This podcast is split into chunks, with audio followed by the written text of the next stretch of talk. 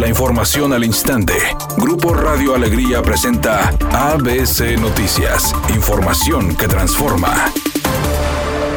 El secretario de Salud en el Estado, Manuel de la O, advirtió al próximo gobierno estatal sobre la actual crisis económica que golpea al sector salud y que de no darse prioridad podría causar una falta de equipo médico humano y de medicamentos. Se nos agota el equipo de protección personal, hay que protegerlos, eh, faltan medicamentos, eh, hay mucha atención de pacientes de otras enfermedades y presión, pero todo es posible siempre y cuando exista la sensibilidad del gobernador en turno de la importancia de la salud. No es un tema fácil, no es un tema sencillo, no es miel sobre hojuelas y aquí lo quiero aclarar, es un tema complejo. Los que nos dedicamos a la administración de hospitales. Por otra parte, el funcionario de salud reveló que el presupuesto de prevención a nivel federal también se redujo, por lo que es necesario adquirir mayores recursos. Finalmente dijo que el presupuesto para la salud en el sexenio del 2009 al 2015 fue de 29 millones 700 mil pesos. Sin embargo, el presupuesto para la administración actual actual hasta el momento es de 18 millones 969 mil y sigue bajando. Por otra parte, dio a conocer que se registraron 835 nuevos contagios confirmados de COVID-19, la menor cifra que se presenta en el estado desde el pasado 9 de agosto y 40 fallecimientos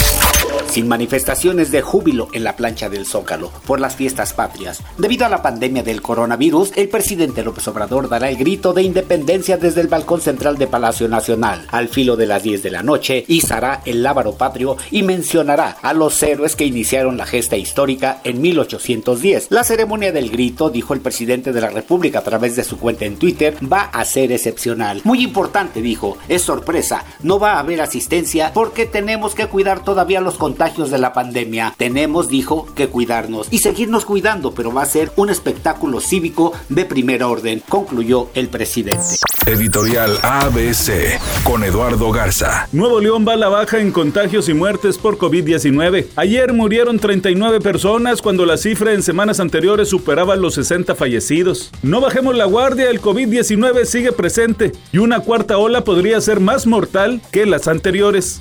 Tigres continúa con la preparación para el Clásico Regio 126 y Diego Reyes, defensor del equipo, sabe lo que representan este tipo de juegos y la importancia de ganarlos. Va a ser un partido bonito, un espectáculo interesante. Vamos a competir de la mejor manera, vamos a hacer las cosas bien. Queremos llevarnos una victoria más en su casa y seguir con esta buena racha de, de, más de cinco partidos sin conocer la derrota contra ellos. Nicki Minaj dijo que si no asistió a la gala del MIT de Nueva York fue porque tiene COVID. Además dejó claro que no se ha vacunado y que no lo hará próximamente, que ella prefiere estar bien informada y que se encuentra justamente analizando cuál es la mejor opción para ponerse la vacuna. Pero eso sí, dejó claro a todos sus seguidores que la vacuna es importante y que sí, que hay que ponérsela, que ella aún no se la pone justamente porque no sabe cuál es la que mejor le convenga.